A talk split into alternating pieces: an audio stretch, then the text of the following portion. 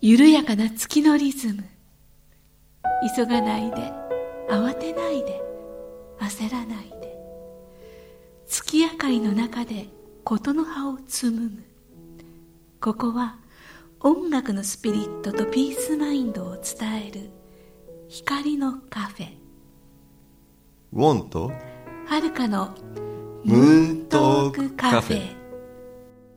こんばんは月からのピアニストウォン・ウィンさんですこんばんは月からの語り部武田遥ですはい2019年1月11日い金い曜日数字ですねすごいですね1が並びましたねはいなんでしょうねこの並ぶとよ良いっていうのは なんかね数字合わせ好きですよねうん、いいですよね。なんかいいことありそうって感じしますよね。いろんな日が来てあるんでしょうね。111ってね。そうですね11とか22とかねね、うん本当にね。はいはい。ということで。はい、先週は、まあ、あのこ年始めということで、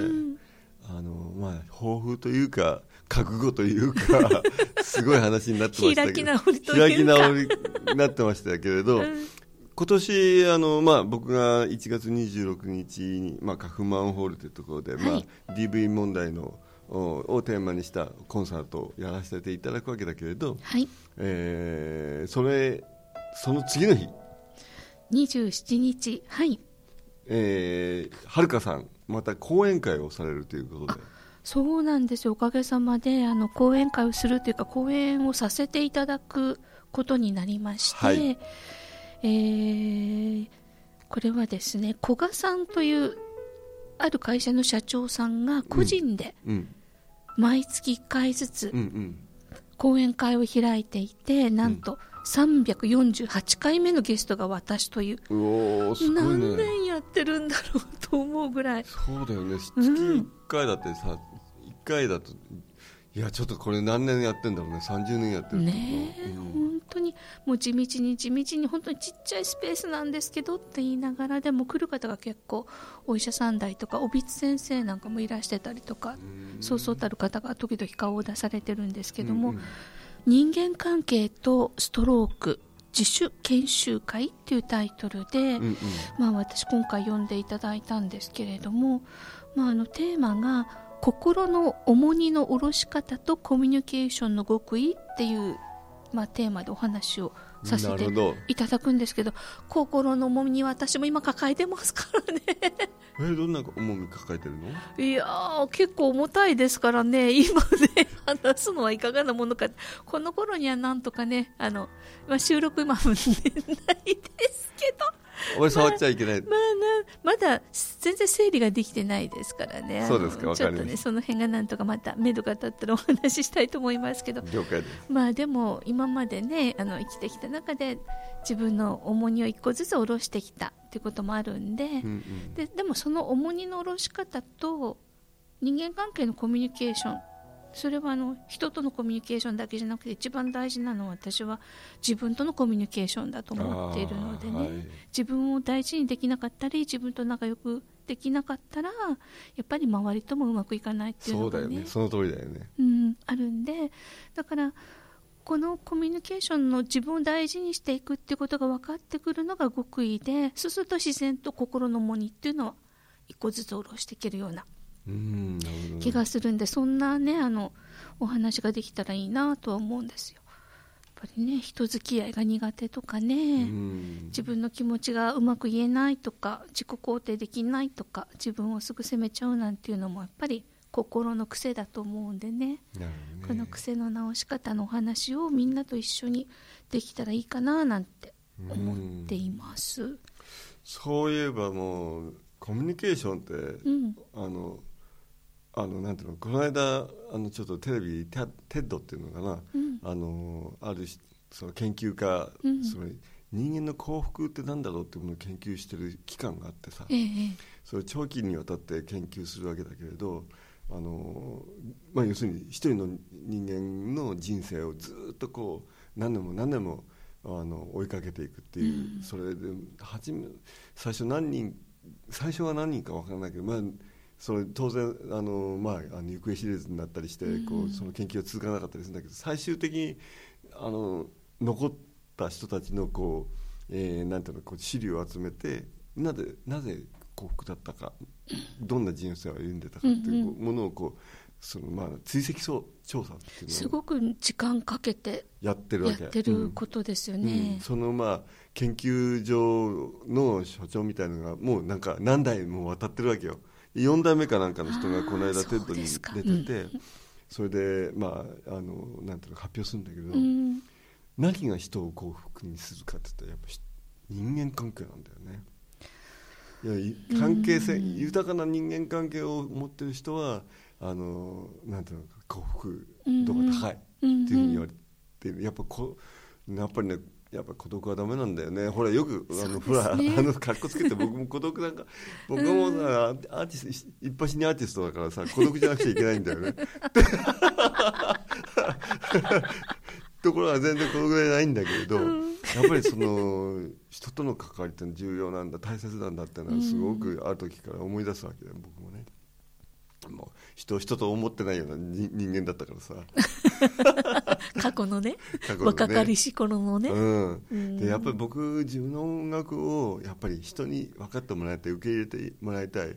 あ認めてもらいたいっていうふうにじほら自己肯定とさ、他者肯定ってやっぱりそのリンクしていて、今おっしゃってたように自分のことを肯定してないのにさ、あの他の人に俺の音楽肯定しろなんて言えないじゃん確か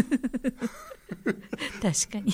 それそれの繰り返しだと思うんだよねだからそのね二つのあの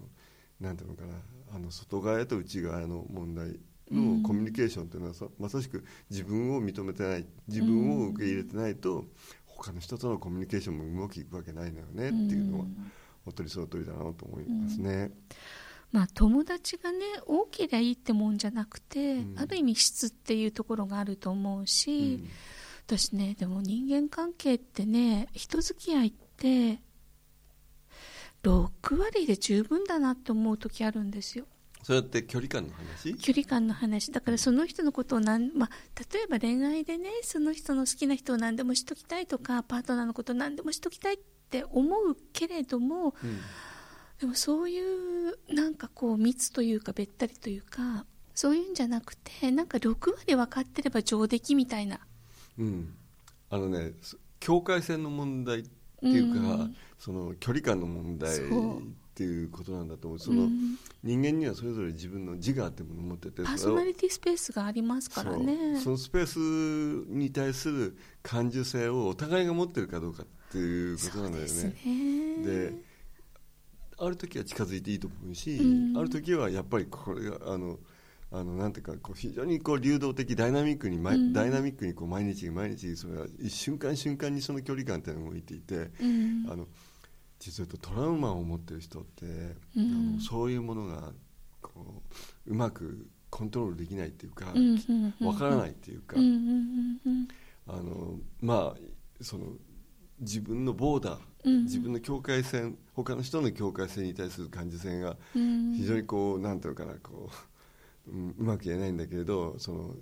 あの脆いうん脆くなっているあのだから一番最初にコそうコミュニケーションの問題は実は自分自身のボーダーの問題自分自身の境界線の問題っていうのもね、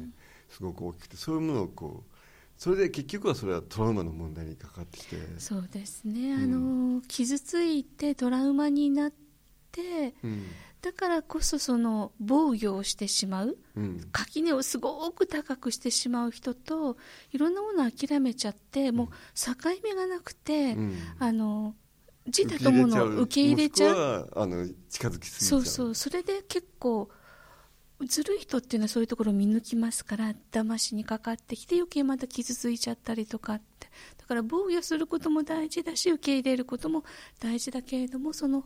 垣根の高さっていうんですかね。うん、その都度その都度もちろんダイナミックに動いてるし、相手にもよるし、うんそれはとても難しい問題でそうです答ねえがあるわけではないんだけ本れ当どそうですね、うん、いずれにしろそういうものに対する感受性っていうか、うん感覚っていうか、んボーダーがあるんだっうんてことと、それをに対するこうあの、まあ、そのセンサーが働くような、ううんんう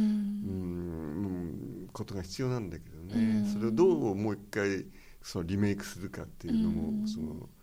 まあ、本当はあ勉強しなくちゃいけないんだけどね、まあ、僕たちのワークショップではそういうことをあの一つのテーマとして扱っているけれどうんね。うんでも大事なことですよね、うんこうもうちょっとそれもまた霊的な話になっちゃうんだけど、はいこう二人がこう立立つじゃない、えええ二人の立つ間にそこに今あの例えば今はるかさんがそこにいるじゃないはい、僕との距離がそこにあるんだけどさ、うんこの距離感うん今どう感じ、心地よいかどうかって例えば本当に境界線って心地よいかどうかってどこから、うんうん切ろう今僕と君の中にはちょうど1メートルぐらいの距離があるわけえじゃない、えこれがさ僕が近づいていった時にさ、うん僕が例えば今手を、まあ、はるかさんの前にわーっと出した時に、はい今、はるか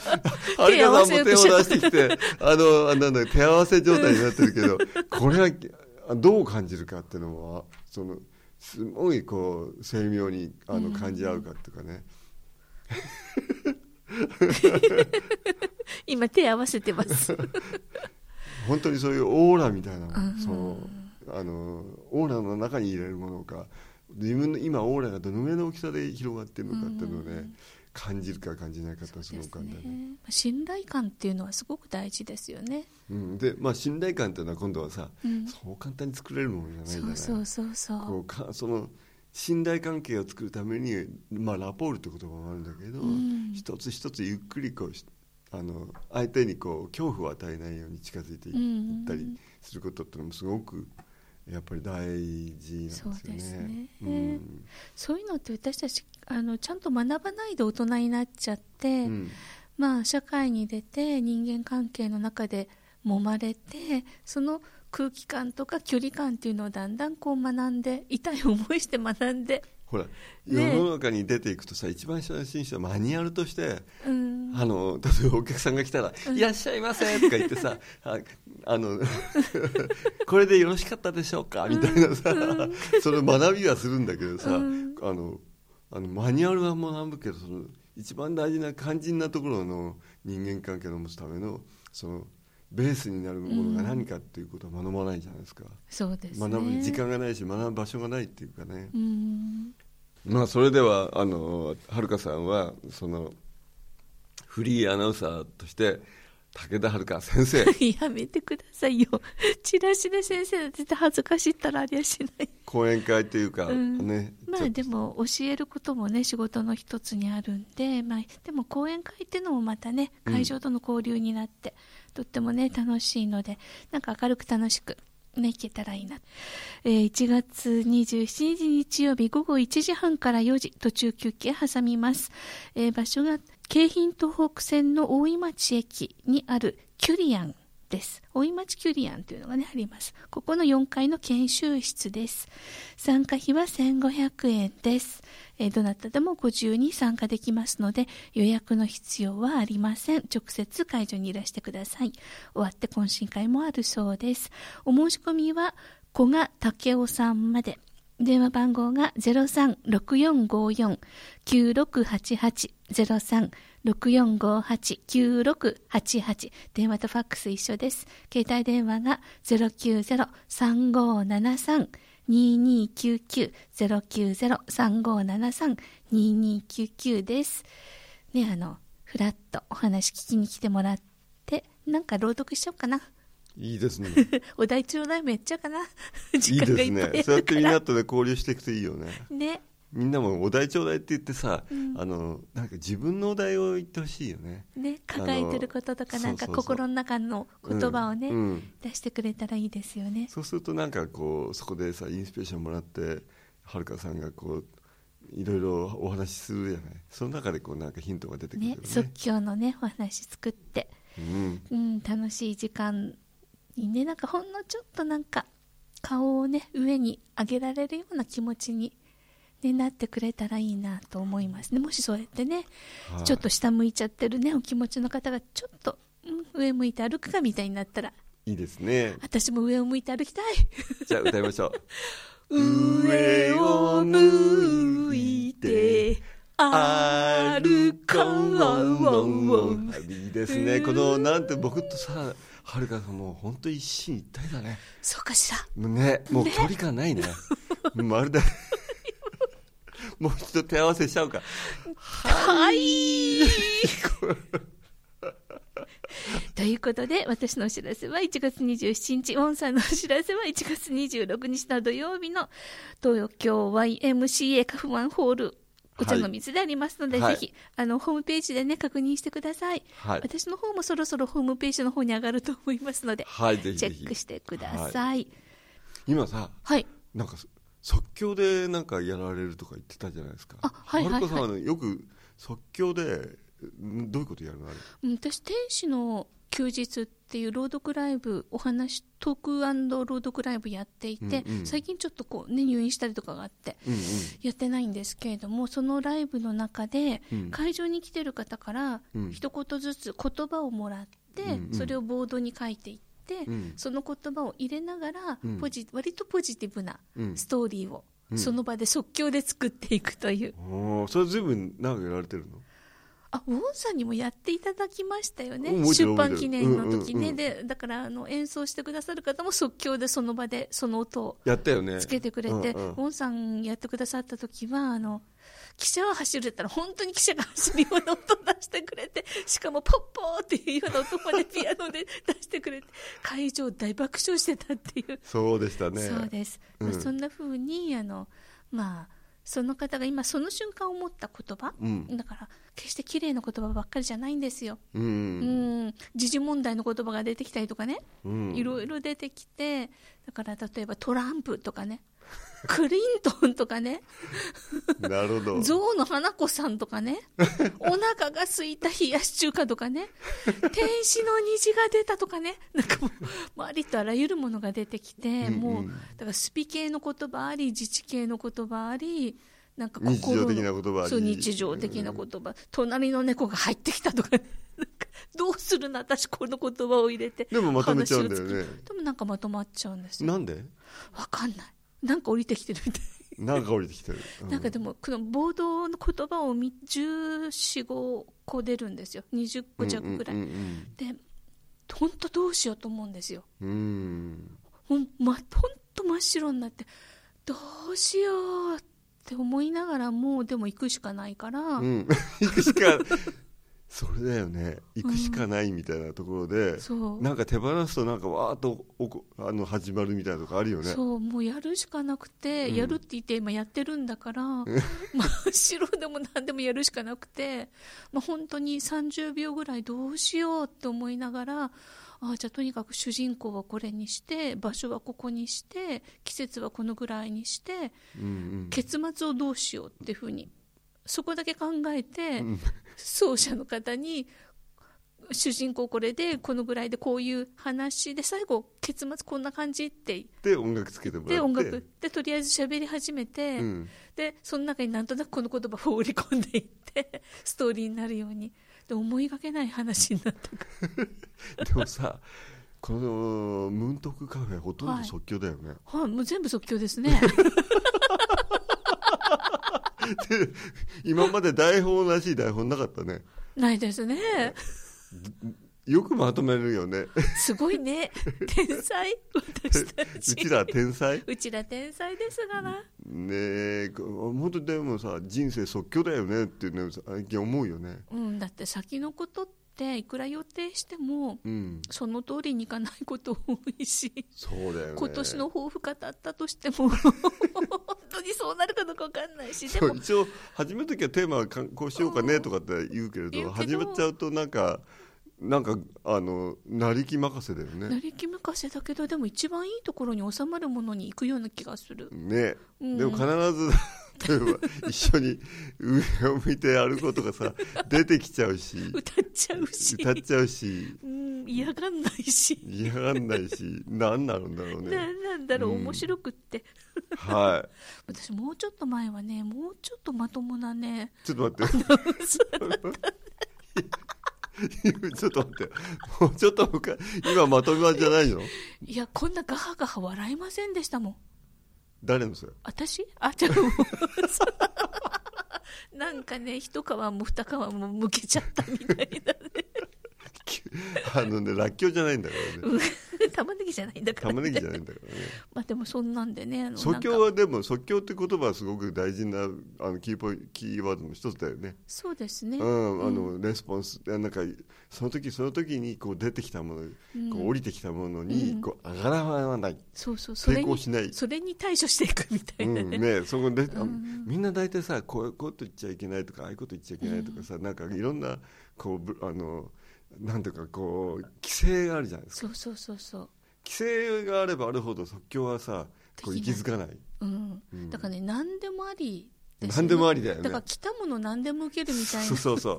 来たものは来ちゃったんだからちゃったんだからそれでやるしかないみたそいうなそうそうそう来たものがさたみんなジャッジするんだよね、うんこの今ふっとこういうふうに思ったけどこれ言っちゃうと問題あるよねまとまんないこう言っちゃうとその話がまとまんないよねとかさ、なんか思うじゃん、そんな思ってる暇ないない だっては口からどんどん言葉って出していかなきゃいけないからそうそうそうそうなんかだから何みみ右の頭右脳右脳が止まっちゃ う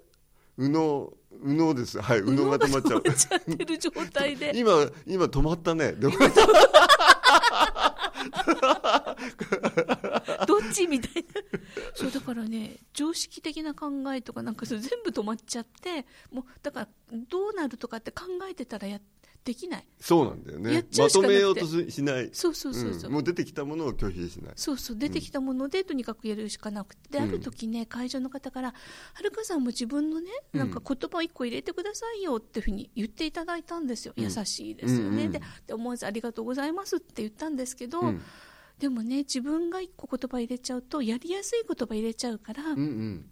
そうすると皆さんの言葉のストーリーにならないからそれは入れないでこれでやらせてくださいって言って。どうしそれもあるよねうん、どうしてもほら自分が使いやすい言葉とかこの言葉があるとうまく持ってけそうな言葉って、はい逃げちゃうそうそうそううんうんそううんあるからそれじゃ面白くもなんともないからなるほど変な汗かきながらね変な汗 冷や汗ってやつ汗かきだってみ でも皆さんそれが楽しくって私の朗読よりもそれが聞きたくってやってきて今度どの言葉で武田困らせようかってだって私の演奏してくれる大池清良ちゃんっていうねあの、うんまあ、芸術家なんですけども彼女なんかはどうやったらはるかさんが困るかっていう言葉出しますからねこの間なんかね庭のゲジゲジに刺されてブクブクに腫れて皮膚科に行った って何どこに入れるそれみたいなそうですそかんなのがねやってきて、まあ、それはそれでねあの、 まあ、皆さんが喜んでくださるからいいんですけど結局なんかエンターなんテイメントかそこで訓練されたりそうそなうんそうかそそうこで育んだりするものがあるんだよね多分うんはるかさんの中でそうやって即興的にこう何か喋ることで自分の中でこうあのほらそれこそ右脳の中でいろんな回路がつながっていくようなこう訓練をするんだと思うんだけどねかみもんしれなないもそういうことやりゃいいんだよねうんまあね、うんやるといい 右脳とうと左脳のあのなんていうかこうコミュニケーションをねえ活性化する一つのワークだよねそうですよねただ結局全部自分が出ちゃいますから、うんうん自分の考え方だとか、うんうんうんやっぱり出るんだよねそう出ますよねそのストーリー作るっていうなんか自分が今までどういう本を読んできたかとかあーどういう人と接してきたかとかど怖ういねいう体験してきたかとか、赤裸々だねそう全部自分が出ちゃうからあだからすっごい正直言うとお題ちょうだいやるってものすっごい怖いんですよ足がすくむ重いだけどだけどみんなそれ楽しみにしてき て私も心の片隅でコトコト喜んでる自分がいるからーだから求めてるんだ実を言うとさ怖がってはいるんだけどそれそうそうそうそれ実を言うと一番やりたいことだったりするんだそよねうで変な自信もあるんですよあーあのできるってあー何の当ても何にもないんですけど頭真っ白になりながらうんなんとかなるって いうのが根っこにあるから言っちゃうんでしょうね怖ねいもの知らずですよねそれってあ覚悟の類だね覚悟のたあの開き直りの開き類直りそれがどうしたみたいな、はい開き直りではいまああの、まあ、た即興のあの、まあえーはるかさんのお題頂戴を聞きに行くだけで もこの講演会は面白いかもしれない。面白いかもしれない、はい皆さんいらしてくださいお待ちしてます、はい、さてということでそろそろお別れのお時間になりましたなりました、はいねえ、こういう曲が今日は流れましたので楽しんでいただきましたねはい何の曲だろどんな曲が流れるでしょうかねうでお楽しみにこれ選ぶのは誰でしょうねどれでしょ うねプロデューサーですね、さて次回のオンエアは1月18日金曜日午後7時からの予定ですかなり寒くなってそうですね1月のそうで半ばすもね過ぎるとねはい風邪ひかないようにあったかくして過ごしていただきたいです了解です、ねうん、お相手はウォーミンさんと武田遥でしたはいまた来週シューシュワッシュワッチこの番組への皆様からのご意見ご感想もお待ちしております宛先はポッドキャストの添付テキストの記載にある宛先にお寄せくださいモントはるかのムーントークカフェこの番組はサンドウェアブルームーンの提供でお送りしました